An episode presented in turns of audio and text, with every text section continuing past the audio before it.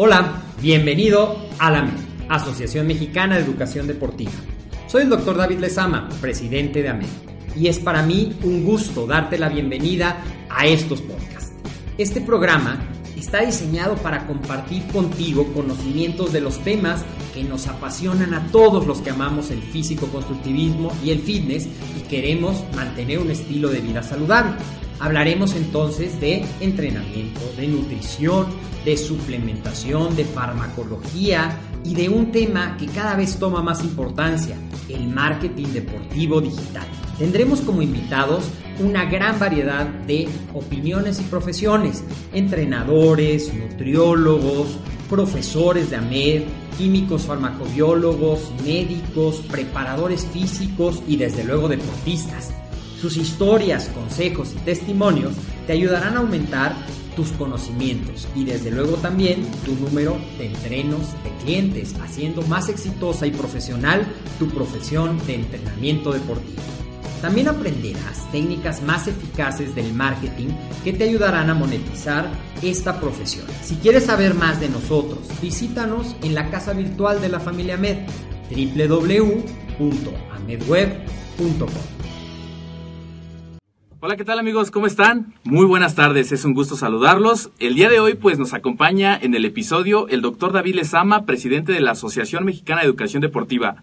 Te doy la bienvenida a ti que te estás conectando para que aprendamos juntos este tema que realmente es interesante y puede cambiar tu vida. ¿Qué tal, doctor? ¿Cómo estás? Hola, César. Muy bien, gracias. Muy contento como en cada episodio que tengo la oportunidad de compartir con nuestros amigos de la familia Med.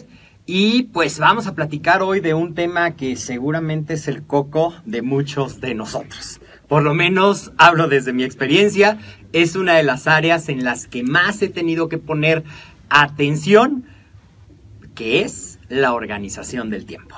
Ok, doctor, ¿qué nos puedes platicar sobre el tema, la organización del tiempo? ¿Por qué es importante saber organizarnos? Pues mira, es muy importante saber organizarnos porque seguramente te sonará conocido. ¿Cuántas veces has escuchado que todos decimos, es que no me alcanzó el tiempo para hacer tal o para hacer esta actividad? Y si eres un empleado o si tienes un negocio además de tu empleo o si estás emprendiendo, a veces pasa que te sientes abrumado con todas las cosas que tienes que hacer. Y una de las cosas que nos pasa es que como no sabemos qué es más importante o qué va primero o qué va después, nos sentimos perdidos y a veces dedicamos demasiado tiempo a los detalles o a veces dedicamos demasiado tiempo a hacer cosas que no son importantes para nosotros y son importantes para los demás. Y a veces, como no tenemos claro qué es lo que queremos lograr, pues no tenemos un orden en las cosas. Eso, por un lado, eso se refiere y vamos a hablar mucho de lo que son las prioridades. Y una palabrita que suena dominguera, así como cuando quieras impresionar a alguien, es la procrastinación. La procrastinación es posponer las cosas y precisamente mucho de eso es porque no sabemos qué es lo que es importante para nosotros, no sabemos qué es lo que nos va a llevar al resultado que tenemos que tener o que queremos tener y ahí empiezan las dificultades. Porque algo es cierto, todos tenemos las mismas 24 horas. Hay quien dice que nada más tenemos 16 porque duermes 8.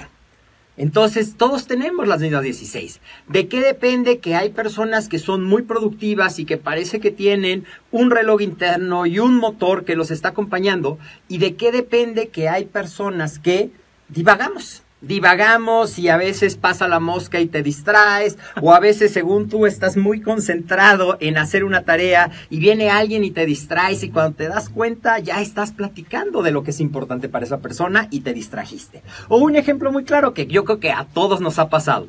Empiezas buscando una información en Google y a lo mejor estás haciendo un proyecto de tu trabajo y a lo mejor necesitas saber, eh, vamos a poner ejemplo, busco administración del tiempo y le doy clic y me lleva al primer enlace. Y de ahí me lleva a otro enlace y de ahí me voy desviando y cuando estoy yo ya estoy viendo una película que no tiene nada, que, ver, con eso y contesto la llamada, contesto muchas cosas. Eso también tiene que ver con, eh, ya ha platicado eh, el ingeniero Alarcón, creo, aquí en algunas ocasiones de lo que son nuestras personalidades. Exactamente. Tiene que ver, hay gente que está orientada a las tareas, Ok. ya vemos personas que estamos orientadas a las personas. Entonces también el que tú sepas administrar efectivamente tu tiempo o no, tiene mucho que ver con eso, pero por eso te decía que eh, es uno de los temas más retadores, es uno de los temas que a mí me cuesta todavía hoy un poco de trabajo y entonces he tenido que poner mucha atención y he tenido que aprender. Entonces lo que yo pretendo en estos momentos que estamos platicando es compartirte un poquito de lo que a mí, siendo una persona un poquito distraída en las cosas, por ahí te voy a contar unas anécdotas, eh, me ha funcionado para poder mantenerme centrado, para poder tener un rumbo. Y creo que el primer consejo que yo te daría es que tengas muy claro qué es lo que quieres lograr. Ok. Entonces, para todos aquellos que se están conectando, lo que puedo yo rescatar de lo que nos acabas de comentar, principalmente es definir las prioridades, qué es lo que yo quiero hacer, y va muy ligado esto a las personalidades. Y para todos aquellos que se conectan y, y estarán preguntándose qué son las personalidades, cómo se, cómo se dividen, quiénes están enfocados en resultados, quiénes están enfocados en personas, ¿qué nos puedes compartir más al respecto? Claro, mira, hay muchas maneras, hay muchas clasificaciones de las personalidades. Hay quien las, pero casi todos los clasifican en cuatro tipos principales. ¿Ok? Eh, hay quien habla de las personas sanguíneas, las personas flemáticas, melancólicas y las personas Coléricas. coléricas, hay quien habla por colores, amarillo, rojo, verde y azul, que esa es una clasificación que nosotros utilizamos mucho. ¿Por qué? Porque no tiene ninguna carga emocional. Si yo a ti te digo que eres colérico y tú no sabes a qué me estoy refiriendo, puede ser que te enojes y pienses, oye, ¿por qué me estás diciendo que yo soy enojón? Porque colérico suena a cólera, suena enojón. Si yo te digo que eres melancólico, que simplemente es un elemento descriptivo, y tú no conoces esta clasificación, me vas a decir, ¿por qué me estás diciendo que yo me pongo triste si yo siempre estoy bien contento? Tiene una carga emocional. Hay otra clasificación que es un sistema que se llama DISC.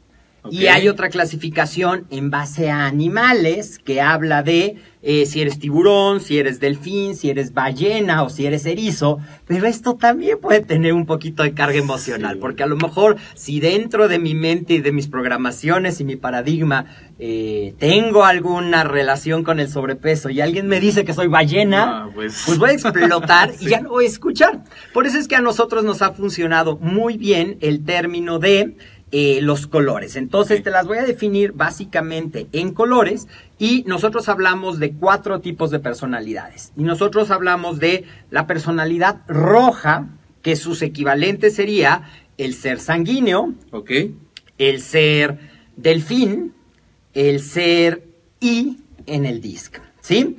¿Qué quiere decir una persona roja? Una persona roja está orientada a las personas. Es una persona que le gusta ser protagonista, que le gusta ser el alma de la fiesta, si lo queremos ver, que se entusiasma rápidamente, que tiene una gran capacidad para inspirar a las personas, pero que también se distrae muy fácilmente. Entonces tiene picos de actividad intensa y luego se distrae con el vuelo de la mosca y luego se le olvida y le cuesta trabajo comprometerse si no tiene una guía adecuada, si no tiene un porqué y si no es encausado adecuadamente. Es una persona orientada a las personas. ¿Conoces a alguien así? Sí. Perfecta. Eh, ahora, la otra es el color azul. El color azul corresponde a las personas flemáticas, corresponde a la clasificación de animales ballena y es la letra S de lo del el disc. ¿Qué es la característica de estas personas? La característica de estas personas es que les gusta mucho ayudar. También está, estamos hablando del azul, ¿verdad? Sí, de la Ya soy un poquito rojo, por eso me distraigo. El azul también está orientado a las personas. Te estoy hablando primero Ya, de las dos. dos personalidades orientadas a las personas. El sanguíneo y el, el rojo y el azul. El azul está enfocado al servicio. Le gusta ayudar a las personas, le gusta sentirse necesitado, le gusta saber que está cooperando a crear un mundo mejor. Es una persona que siempre está dispuesto a cooperar en un trabajo equipo, es una persona que siempre está buscando que los demás estén bien, es una persona que a lo mejor en una fila para unos autógrafos espera hasta el final para poder tener la oportunidad de saludar y agradecer a la persona. Y es una persona que si bien tiene ese componente, también es muy fácil que abusen los que son, porque quieren hacer esto, sí, me ayudas en esto, sí, me ayudas en esto, sí, no sabemos decir que no, nos cuesta muchísimo trabajo decir que no y podemos sentirnos abrumados por haber aceptado tantas y tantas responsabilidades. Y entonces es muy importante aprender a balancear esa parte. Yo, por ejemplo, en mis colores dominantes soy azul y rojo. Es decir, personas y personas. Entonces yo oriento entre que me gusta ayudar, me gusta contribuir y me gusta también el reflector y me gusta hablar y me gusta inspirar y me gusta toda esa parte. Por eso decía que me cuesta trabajo la organización del tiempo. Entonces una persona tiene esas dos características. Ya vimos las orientadas a las personas. Ahora vamos a hablar un poquito de las personas orientadas a las tareas, a los trabajos, a los resultados. Y aquí tenemos a las personas amarillas, que vienen siendo los tiburones, que vienen siendo las personas coléricas, o viene siendo la letra D de la clasificación de el DISC. ¿Qué son estas personas? Son personas líderes, bueno, todos tienen la capacidad de ser líderes, pero estos son los que, por ejemplo, si tú vas con un grupo de amigos y entonces están, ¿y dónde me siento? Y si tú eres azul, dices, no, pues donde sea. ¿Y qué comemos? Bueno, pues lo que te guste. Ellos van a decir, vamos a ir a comer comida china y tú te vas a sentar aquí, tú te vas a sentar acá y tú te vas a sentar allá. El orden. Ellos ponen el orden y están acostumbrados a dirigir también son personas que no aceptan excusas. ¿Por qué? Porque ellos mismos no se las compran. Ellos son muy capaces de doblegar la voluntad. Quiere decir, si hay que, tengo que escoger entre ver una película y tengo que entregar el reporte, pues los que estamos orientados a las personas a lo mejor dudamos y coqueteamos con la película y voy, no voy. Ellos primero es el reporte y si da tiempo ya podrá hacer la película. Son muy buenos líderes, pero también pueden tender a ser percibidos como que no tienen sentimientos, que lo único que les importa es el resultado, que lo único que les importa es que las cosas salgan y se hagan en el momento. Entonces, estas personas tienen grandes, porque, grandes cualidades porque son capaces de trabajar y de disciplinarse, son líderes natos, pero si no se equilibran pueden ser percibidos como dictadores y como inflexibles.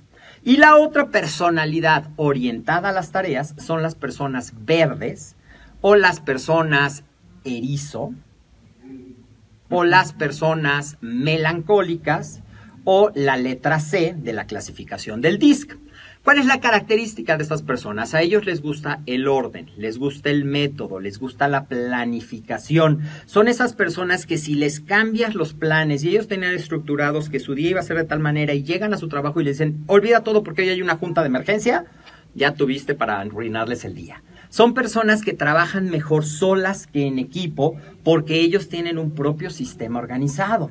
Son personas que a lo mejor conoces a alguien que en su closet van a tener organizado por colores. Y no solamente por colores, por tono. A lo mejor van a tener las camisas o los suéteres azul marino y luego los azul rey y luego los azul clarito y luego los blancos en tonalidades. El orden es lo que les da calma, lo que les da estabilidad. Son personas que los riesgos les cuesta mucho trabajo afrontarlos porque su seguridad está precisamente en lo que pueden controlar, en el orden de lo que pueden llevar a cabo y lo que no.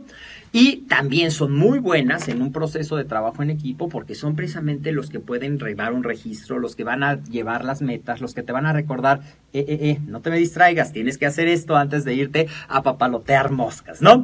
Entonces, esa es una característica. Si a ti te interesa más conocer de los resultados, eh, puedes consultar un poco y a lo mejor te va a interesar nuestro diplomado de desarrollo personal en el que hablamos mucho de eso o a lo mejor busquen las transmisiones otros capítulos que hablan de este tema de las personalidades. Pero ya te platicamos, las personalidades básicas son cuatro y nosotros utilizamos los colores, dos de personas, que son el rojo y el azul. Y dos de tareas, que son el amarillo y el verde. Perfecto. Muy bien, para todos los que se están conectando y estarán ahí durante la transmisión, ya nos platicó un poquito el doctor estas cuatro personalidades, el rojo que va enfocado a las personas, el azul y las enfocadas a las tareas.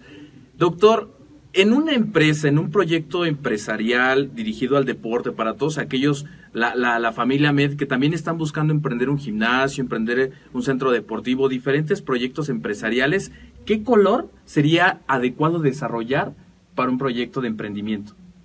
Bueno, tú ya tienes un color base. Ah, Entonces, lo que tú tienes que hacer es identificar todos los colores, todos los colores tienen una parte positiva y una parte negativa. Que si lo traducimos, tienes fortalezas y tienes áreas de oportunidad. Entonces, identificar de qué color eres, hay unas evaluaciones muy fáciles que puedes hacer. Eh, no sé si también les quieras compartir un poquito en las de, notas del eh, programa. En las notas del programa un link para que tú descubras. Es muy divertido tomar el test de personalidad y si nunca lo has hecho, te vas a llevar una agradable sorpresa haciéndolo y viendo el resultado. Pero bueno, yo tengo eso y tengo en cada color una característica positiva y una característica negativa. Por ejemplo, si hablamos de los sanguíneos, de los rojos, se entusiasman, son capaces de decir, oye, jugamos y a qué jugamos, y ya se están moviendo, ya están brincando, pero luego se desaniman. Sí. Ay, es que ya nos metieron un gol, ya para qué jugamos esa parte. Entonces, si yo aprendo a trabajar en mis fortalezas y a modular mis áreas de oportunidad, voy a tener esa parte. Y dependiendo de lo que yo haga, por ejemplo, si mi labor es de ventas, el ser una persona orientada a las personas me va a permitir tener esa capacidad Esa de empatía. lograr una escucha empática, esa empatía, esa habilidad de conectar con las personas.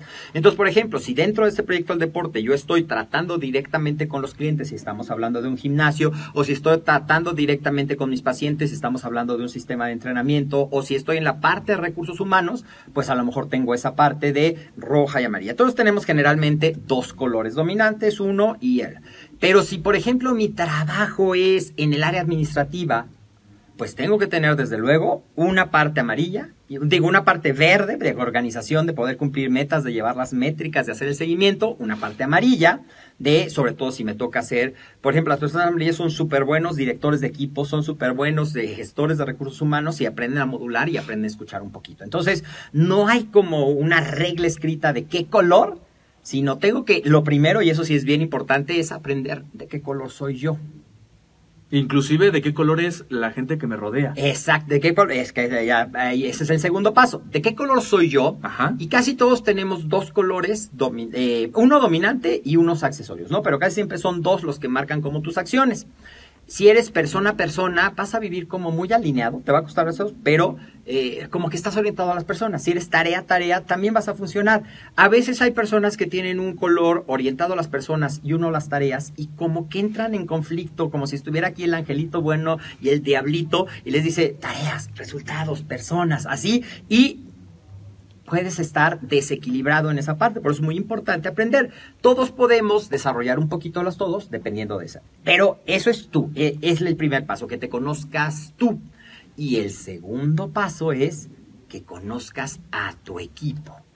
Que conozcas qué colores son las personas que están en el equipo de trabajo o en tu equipo de proyecto o eh, en tu familia inclusive. A lo mejor eh, si tienes una pareja de un color diametralmente opuesto al tuyo, puede ser que se complementen, si aprenden, o puede ser que saquen chispas porque a lo mejor a ti no te gusta que te manden y estás con un amarillo que te está diciendo, haz esto y haz esto, y si tu novia es amarilla y te dice, hoy vamos a ir al cine, hoy vamos a comer comida china, y hoy vamos a hacer esto y quiero que estés aquí a tal hora y me llevas acá. Sí, si soy rojo me voy a sentir. Exactamente. O, y si eres azul, vas a ceder y ceder y ceder y ceder hasta que digas, híjole, es que nunca hacemos lo que yo quiero, pero no te atreves a expresarlo. Entonces, conocerte tú y conocer de qué color es la persona con la que vas a estar trabajando, con la que vas a estar haciendo equipo. Ok, perfecto. Pues ya escucharon toda esta información, amigos. A ver, pues, comenten ustedes de qué color son y de qué color es su equipo de trabajo, su pareja, su mejor amigo. Comenten, este, para que podamos saber de qué color son. Pues muy bien, doctor. Entonces me queda claro que las personalidades son súper importantes. Primero saber yo de qué color soy para poder también desarrollar los otros colores que son importantes, las tareas, la planeación, la organización, el empuje para yo también hacer las cosas. Y platícanos de esta administración del tiempo. Nos comentabas, a veces uno quiere y tiene las ganas y voy a hacer esto y el otro, pero no sabemos cómo disponer o cómo destinar nuestras acciones a que sean productivas. A veces pasamos tiempo en el Facebook, en cosas que no son productivas y podemos llevar ese tiempo en acciones que nos van a dar resultados. ¿Qué nos puedes platicar? Porque me platicabas un poquito antes de compartir este tema sobre un cuadrante, el cuadrante del tiempo. ¿Qué nos puedes platicar al respecto? Claro, mira, estos cuadrantes del tiempo es qué es importante y qué es urgente, qué es no importante y qué no es urgente. Ahorita vamos a platicar. Toda esa información está sacada de un libro que de verdad, a mí en lo particular, los libros son mentores impresionantes. Y los libros tampoco tienen carga emocional. Porque a lo mejor si tu jefe te dice, tienes que concentrarte en esto y tienes que trabajar en esta parte, híjole, puede tener una carga emocional y entonces tú pones una barrera y ya no escuchaste. Lo oíste, pero no lo escuchaste y no internalizarte. Pero cuando tú lees, puedes analizar, puedes enojarte, puedes cerrar el libro, puedes volver a tranquilizarte, puedes hacer caso y es bien importante. El libro que les recomiendo se llama Los siete hábitos de la gente altamente efectiva. El autor es Stephen Covey y es como la Biblia de aprender a identificar esta parte. Hoy vamos a hablar un poquito de la organización del tiempo, pero este libro da para muchísimas cosas. Y eh, en los próximos cuatro domingos voy a estar yo trabajando con ustedes en los podcasts eh, dominicales. Y entonces como que va a ser bien padre porque le vamos a poder dar una secuencia a ah, estos temas que nos van a ayudar mucho y vamos a estar viendo esta parte de los cuadrantes. Entonces, ese libro habla de los siete hábitos de la gente altamente efectiva. Y el primero de los hábitos que, eh, de que menciona este libro se llama ser proactivo. Proactivo es que tú te hagas responsable de las cosas y tú sepas que el responsable de que pasen o no sucedan está en ti. Es como totalmente opuesto a ser reactivo. Ser reactivo, hecho culpas, reacciono, culpo, pero no soy capaz de internalizar que el responsable de que las cosas sucedan soy yo. Ser proactivo incluye planear, incluye anticiparse, incluye ver qué más puedo aportar para que un resultado se dé en un proyecto y eso me va a ayudar muchísimo a empezar a ser más productivo, empezar a ser más efectivo. Y el segundo de los hábitos habla de empezar con un fin en mente, que es lo que decíamos, ¿no? Las prioridades. Las prioridades. Entonces yo tengo que aprender que el responsable de que las cosas pasen soy yo. Del que, que tiene que planear, anticipar, prever, soy yo. Y que tengo que saber a dónde quiero llegar. Y probablemente voy a hablar varias veces acerca de este punto, pero eso es lo más importante cuando yo quiero volverme más efectivo. Saber qué quiero hacer. Porque si no sé, es como el que sale de su casa sin saber a dónde va. Pues puede dar vueltas, a la manzana, puede dar vueltas en su coche, puede tomar el metrobús de ida y de regreso. ¿Y dónde va? No sabe. Entonces, a cualquier lugar en que se baje, pues es algo que lo va a distraer y puede pensar que ya llegó. Entonces, saber a dónde voy. Y ahora, ya si nos empezamos a centrar en la productividad, nosotros tenemos que conocer, eh, y él habla de tres significados de unas palabritas, ¿no? Una es eficaz, así es. Otra es eficiente y una más es efectivo. Entonces, eficaz simplemente se refiere a palomita o tache en el logro de una actividad. Lo hice, no lo hice. Ok. Eficiente se requiere a que lo haga utilizando efectiva, adecuadamente los recursos y el tiempo que tengo. Y efectivo se refiere a que haga un equilibrio, lo logre con el menor tiempo posible y entonces tenga una mayor productividad, una mayor efectividad. La meta de todos nosotros debe ser ser efectivo, ¿no? Para que nosotros podamos lograr esto. Entonces, en base a esto, yo tengo que tener, si yo tengo un fin en mente, en los cuadrantes que esta parte ubica, es, imagínate un cuadrante así, cuatro, ¿no? Y entonces tenemos el cuadrante 1, el cuadrante 2, el cuadrante 3 y el cuadrante 4. Y entonces tenemos el eje vertical, el eje horizontal, y en el cuadrante 1, ¿qué es lo que está? Lo que nosotros llamamos urgente e, importante. importante. Y en ese cuadrante, mi querido César, es donde generalmente pasamos el día, sobre todo si eres de esas personas que procrastinan, que ya dijimos que quiere decir procrastinar, si eres de esas personas que no planean, que no son organizadas, ¿por qué? Porque las fechas límites siempre te van a estar comiendo. Y entonces, como preferiste ver la serie en lugar de hacer el reporte o el usted para el examen, estás estudiando cinco minutos antes. Como preferiste irte a comprar un café en vez de preparar la junta, en la junta estás perdido. Y entonces tienes que ponerte a trabajar rápidamente. Son los bomberazos. Es lo que no puede esperar más porque ya llegó una fecha límite. Y también tenemos una parte cultural en esto. Hay incluso un estudio, son eh, Hofstede creo que se llaman los, los parámetros. México generalmente tiende a ser una cultura de la procrastinación, de la no organización, de dejar que el tiempo límite pase. Y entonces, ¿cuándo pagas la renta? El último día. ¿Cuándo pagas la tarjeta de crédito? El último día. ¿Y cuándo vas a verificar tu coche? El último día. Y si dan una extensión, entonces en lugar de llevarlo, te esperas al último día de la extensión. Entonces estamos en los bomberazos. en solucionar lo urgente y sientes que estás súper ocupado, sientes que estás haciendo mil cosas, sientes que estás entregando mil reportes, pero también muy frecuentemente sientes que no avanzas, sientes que estás atorado, te sientes abrumado, dices, híjole, pero nada de lo que hago parece ser suficiente, ¿qué puedo hacer para salir adelante? Entonces ahí es cuando viene el cuadrante 2. El cuadrante 2 es lo que es importante, pero no es urgente. Es el cuadrante de la planeación. Como por es el cuadrante de la anticipación.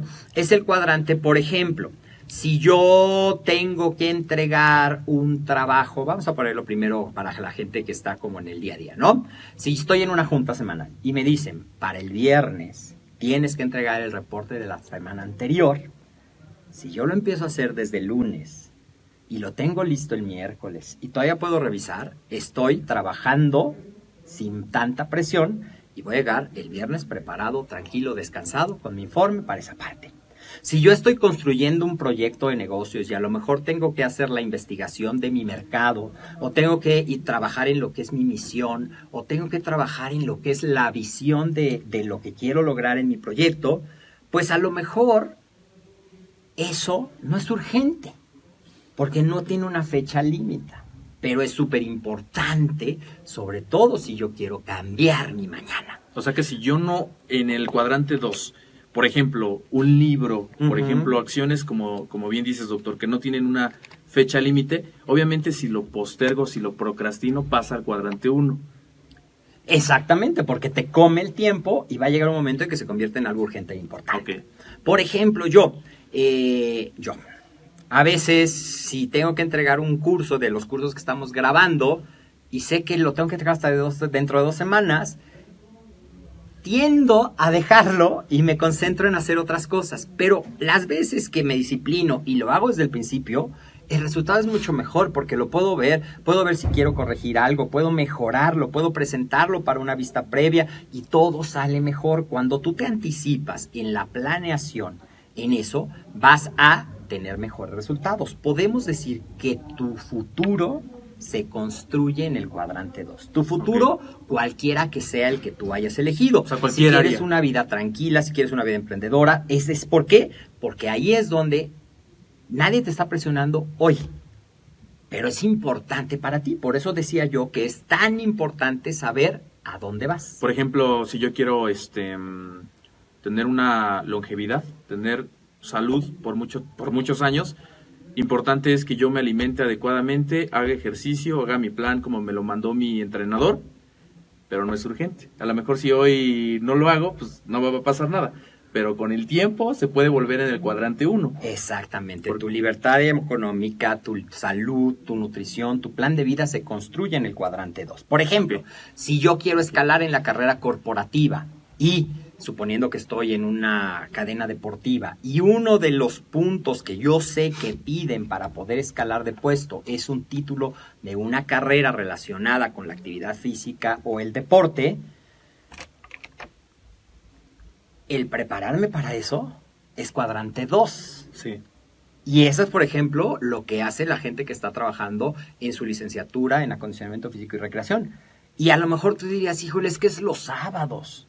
Y el domingo, imagínate, el domingo es sagrado y más hoy. Hoy es el Super Bowl. Y tenemos alumnos que están tomando curso y tenemos alumnos que se están preparando. ¿Por qué? Porque están trabajando en su cuadrante 2 porque para ellos es importante, no urgente, profesionalizarse. ¿Qué pasará si yo dejo pasar más tiempo y entonces me dicen, oye, tienes un año para entregarme tu título, o tienes seis meses para entregarme tu título y yo no tomé una acción en los últimos cuatro años? Pues como no ha tenido ese desarrollo, seguro voy a culpar y voy a decir, sí, claro, ese tiene un título, pero no tiene la experiencia, no ha funcionado. Yo que tengo toda la experiencia y que me desvivo y que he dado la vida por este proyecto, ¿por qué no me lo están dando? Entonces, en el cuadrante 2 creo que ya quedó clara la idea. Se construye tu futuro, se construye lo que te va a dar esa tranquilidad, esa estabilidad, ese estilo de vida. Ahí es donde se marca la diferencia entre una persona comprometida y efectiva y una que va a seguir apagando incendios en el cuadrante 1. Ok, que queda claro. Cuadrante 1, no. Cuadrante 2, y ahí donde viene la planeación. Incluso ahí la planeación sirve para planear tiempo, ¿no? Tiempo, actividades. Como bien decías, tenemos 24 horas del día. Y a veces la gente dice, es que yo no tengo tiempo. Pues de aquí en China todos, todo el mundo tenemos 24 horas. Quizá dormimos 8, 8 horas promedio, tenemos 16 horas en el día. Y eso es lo que bien dices, eso va a determinar nuestro éxito en cualquiera de las esferas de la vida. Bien, ¿qué pasa con el cuadrante 3? El cuadrante 3 es el cuadrante de lo importante y urgente. Ok. No es cierto. Urgente y no importante. No importante y urgente. Ok. No importante para mí. Ajá. No importante para mi propósito, para mi misión. Si yo no sé qué es lo que yo quiero lograr, es bien fácil caer en las arenas movedizas del cuadrante 3 y empezar a ser succionado y te vas hundiendo cada vez más. Porque un ejemplo de esto, el WhatsApp, el teléfono, las llamadas de, oye, necesito que me ayudes, necesito de tu consejo, necesito de esto. El WhatsApp tiene un magnetismo impresionante. Estaba yo leyendo un artículo que dice que en pasar más de 7 minutos sin ver tu WhatsApp incrementa tu ansiedad un 20%.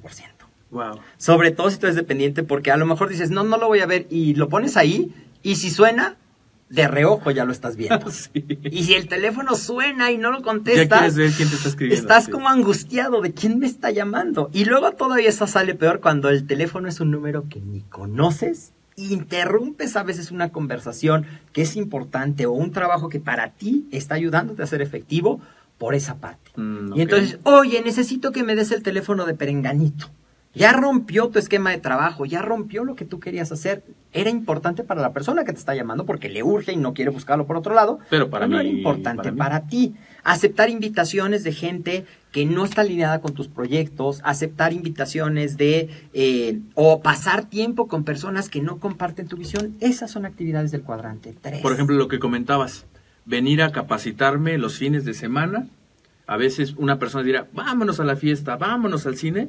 Para ella es importante, pero para mí no. Claro, y entonces si tú lo conviertes en importante para ti, en urgente, te vas, pero no estás construyendo tu tranquilidad del cuadrante Claro. 2. Entonces ahí esa es una trampa, son los que nosotros tenemos que estar bien abusados para cacharnos y poder corregir el rumbo. Y el cuadrante 4 es lo que no, es, ese es el más improductivo de todos, pero nos encanta. ¿Por qué? Porque nos da placer inmediato, porque nos relaja a lo mejor, que es lo que no es urgente y no es importante. El ocio. El ocio, exactamente. Yo le iba a decir más bonito, la- el entretenimiento, pero es el ocio. Está ahí Netflix, a menos que utilices Netflix como fuente de conocimiento. Ahí está el Candy Crush, ahí están los jueguitos, ahí están las redes sociales, ahí está estoquear en las redes sociales y a veces no tienes nada que hacer. ¿Y qué es lo primero que hace alguien cuando no tiene nada que hacer? Saca su teléfono, busca Facebook, busca Instagram, busca Twitter y empieza a perderse. Y ahí es cuando te decía que te puedes perder horas, horas y acabas haciendo algo totalmente diferente. Y luego dice uno, ¿por qué no tengo Y tiempo? luego dices, es que no me alcanza el tiempo para nada. Entonces, el 3 y el 4 son los cuadrantes en los cuales podemos mejorar mucho y aprender a identificar qué actividades son importantes y qué actividades no son importantes y así poder administrar nuestro tiempo en eso. Generalmente nosotros eh, vivimos más tiempo en el cuadrante 1, precisamente por eso que hablábamos de la procrastinación, de los esfuerzos de esa parte, y menos tiempo en el cuadrante 2, cuando debería ser al revés más tiempo en lo que a futuro me va a dar la tranquilidad. Y cada vez, si yo aprendo a concentrarme en mis esfuerzos del cuadrante 2, siempre va a haber cosas que son urgentes e importantes, pero van a ser menos, ya no van a ser mi día a día el solucionar bomberazos. Y el 3 y el 4, pues yo escogeré. Cuando ya sea más eficiente, cuando sea más efectivo, porque controle y domine el 1 y el 2, a lo mejor me puedo dar permiso de entretenerme un rato Pero también planeado en mi tiempo. Ah, ok. Entonces, esos son los cuatro cuadrantes que habla el libro de los siete hábitos de la gente altamente efectiva y eh, es lo que queríamos platicar el día de hoy. Si quieres, en las próximas semanas platicamos un poquito más de cómo los siguientes hábitos de la... eh, los siete hábitos nos pueden ayudar a ser más productivos y a lo mejor tú estás pensando que cómo te van a ayudar a ser más exitoso como emprendedor y son la clave porque te van a ayudar a centrarte, te van a ayudar a identificar tu misión, tu visión, a trabajar por objetivos Y también, si ya estás trabajando con un equipo de personas, te van a ayudar a poder permear esa cultura de trabajar bajo hábitos, trabajar con orden, trabajar con reglas para poderlo hacer. Ok, excelente. Pues ya por ahí decían que nosotros pagamos la vida, la moneda de la vida es el tiempo. Entonces, el tiempo es bien preciado y por ello es que a ti te invito a que nos estás escuchando, a que lo que nos compartió el doctor de los cuatro cuadrantes, definas principalmente los lo que nos decía en un inicio. ¿Qué color soy? Para también ver esas áreas de oportunidad, mejorarlas y ubicar en ese cuadrante en qué, dónde nos situamos. Y nos queda claro que el cuadrante 3 y 4 no nos va a construir nuestro futuro, ahí no vamos a sacar provecho, sino en el cuadrante 2, el cuadrante de las cosas que son importantes, pero no son urgentes, que no tienen una fecha establecida, como es estudiar, cómo es prepararte en tu licenciatura en acondicionamiento físico y recreación, cómo llevar un estilo de vida saludable, eso implica dieta, entrenamiento, y bueno, esas acciones que nos van a llevar a que pues tengamos una buena salud. Pues muchísimas gracias, doctor. ¿Algo más que nos puedas compartir sobre el tema a toda la audiencia de la familia Med? Pues podemos estar horas platicando, pero mejor vamos cápsula por cápsula platicando. Hoy quédate con esa idea, como decía César, de qué color eres y aprende a identificar los cuatro cuadrantes. Y desde luego que te recomiendo que empieces a leer este maravilloso libro. Ok, perfecto. Pues aquí vamos a leer en breve los comentarios que nos hacen. Eh, aquí se conectó Israel García. Eh, Pablo Alan Valdés Miranda nos saluda. Saludos César, saludos doctor David. William, saludos cordiales doctor David, saludos César, excelente domingo y saludos a la familia Med, saludos a ambos. Gracias por conectarse. Dice aquí Pablo, es difícil tratar de mantener el cuadrante 2, pero definitivamente es muy satisfactorio el hacer una agenda. Es sencillo, pero muchas veces no lo hacemos. En efecto, Pablo. En efecto. Y ahí está lo que vamos a platicar de los siguientes hábitos que nos permiten volvernos más efectivos. Muy bien, aquí se conectó Fernando Alexis y saludos, Fer. Richard Jim. Saludos amigos, muy cierto e interesante lo de los colores. Pues muchísimas gracias a todos los que se conectaron. Aquí son miles de personas que ya están dejando sus likes, sus comentarios. Compartan esa transmisión para que más personas se puedan enterar de esta información que muchas veces no te dicen allá afuera. Y hoy el doctor nos comparte algo que es vital, algo que te puede cambiar la vida. Tan solo con el hecho de poder administrar las acciones que hacemos día a día, como lo que es dormir, lo que voy a trabajar, lo que voy a planear. Esas pequeñas acciones van a tener un gran, gran, gran, gran cambio en un futuro. Gracias, doctor, por haber compartido este tema y nos vemos aquí en el siguiente episodio. Gracias a ti, César. Gracias a todos los amigos de la familia Med. Compartan, compartan, compartan. Seguramente conoces a alguien que esta información le va a servir. Y si compartes, van a poder empezar a hablar el mismo lenguaje y a ser más efectivos. Nos vemos el próximo domingo con mucho gusto para continuar hablando de este tema. Nos vemos, amigos. Saludos.